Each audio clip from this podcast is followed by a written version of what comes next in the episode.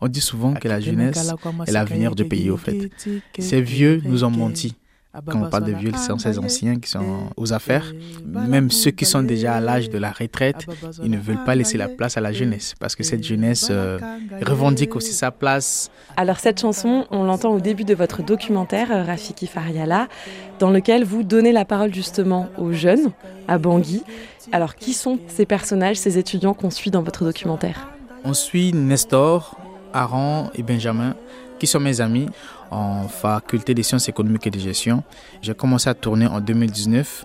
Pendant trois ans, je les ai suivis en première année, deuxième année, troisième année. Je me souviens qu'en première année, pendant les examens, j'écrivais très vite et je déposais mon stylo, je prenais ma caméra pour les filmer, comme vous le voyez dans l'image. Tous les pays qui sont aujourd'hui émergents peuvent devenir des pays avancés. La RCA en fait partie pour changer de position, madame. Qu'est-ce qui nous reste? Nous, en tant que Centrafricains, si on a cette volonté, s'il y a un bon leadership, s'il y a une acceptation du développement ou de la croissance, notre pays d'ici 30 ans sera aussi un pays émergent d'ici 20 ans. Qu'est-ce qui vous a donné envie de tourner la caméra vers vos camarades, vers des étudiants? Quand j'étais au lycée, je passais devant l'université, je voyais la beauté du bâtiment. Pour moi, c'était un paradis terrestre. Mais une fois arrivé à l'université, je commençais à voir des réalités où euh, les étudiants étaient plus de 1000 dans une même classe, les professeurs étaient quasi absents parce qu'ils ne sont pas très bien payés eux aussi et ils vont enseigner dans les universités euh, privées où ils sont mieux payés. À l'intérieur du campus, quand on rentre dans les chambres, on voit des petits lits d'une place, mais où euh, fois on va voir ces deux étudiants qui dorment dessus. Il n'y avait pas l'électricité, il n'y a pas l'eau. Quand il pleut, il y a de l'eau qui coule partout dans les chambres. Malgré tout, toute cette réalité, toutes ces difficultés que rencontrent ces étudiants, le côté positif, ils sont unis dans leur amitié, ils se battent, ils vendent de, la farine de manioc au campus, ils font le jardin potager, ils vendent des savons, des cahiers au marché pour se payer le support pour pouvoir étudier. Donc, euh, quand je suis arrivé à l'université, j'ai rencontré toutes ces réalités. Je me suis dit, mais il y a une histoire. Pourquoi pas parler de nous? Alors justement, on va écouter un autre extrait de votre documentaire. J'étais victime d'un professeur qui me demandait de l'argent. Et quand tu as refusé Là, quand j'ai refusé, quand j'ai refusé, il t'a tué. J'ai failli rester en première année. Oh, laisse. J'ai failli. Si je ne m'étais pas fié à des relations, si je n'avais pas mis de pression à la maison, j'allais être en première année.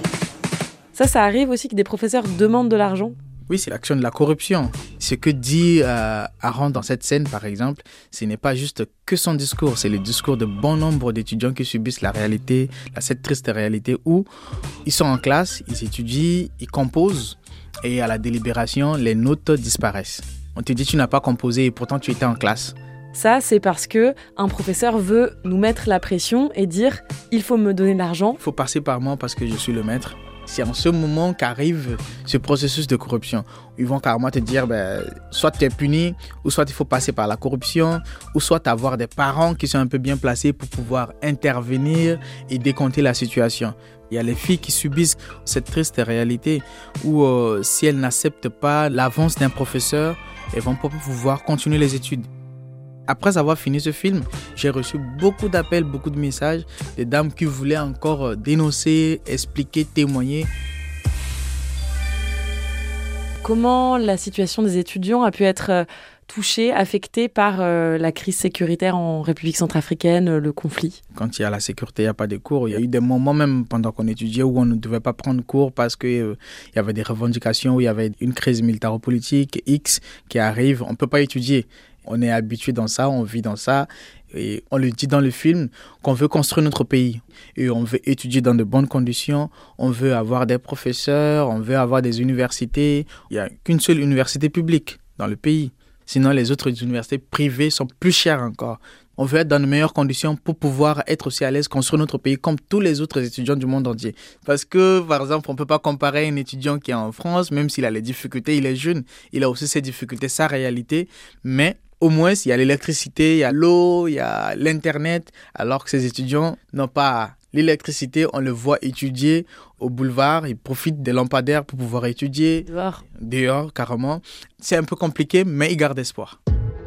On est des amis, mais on va pas être hypocrite pour dire qu'on va rester ensemble à vie. Non. On va aller chacun de son côté pour euh, se battre on restera en contact parce qu'on est des amis.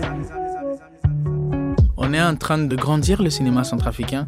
Nos films sont juste vus un peu euh, dans des petites projections à Bangui, comme on n'a pas de salles de cinéma. Mais je suis très content qu'aujourd'hui, à travers nos films, qui font beaucoup de voyages à travers le monde, on découvre encore plus la réalité centrafricaine, la culture centrafricaine, qui n'est pas que la guerre. Qu'est-ce que ça veut dire pour vous, l'Afrique qui gagne? Par exemple, dans ma petite réalité, quand je vois des grands films de fiction, je vois comment on fait des plans avec des grues l'air. Il y a un plan dans Nous étudiants où on voit Nestor en train de lire et je filme depuis sur sa tête. Mais ça, j'étais monté dans un arbre. Alors que réellement, dans, le cinéma français par exemple, ce sera une grue. Les machines qui vont filmer ça. Mais moi, j'ai monté dans un arbre parce que je n'ai pas ces conditions-là. C'est ça, au fait, cette Afrique qui gagne, qui regarde et puis qui essaye d'oser de, de créer aussi à sa manière. Pour moi, c'est cette Afrique qui se réveille cette Afrique qui commence à, reconnaître qu'on peut prendre des décisions. On ne peut pas juste attendre que tout vienne de l'Occident.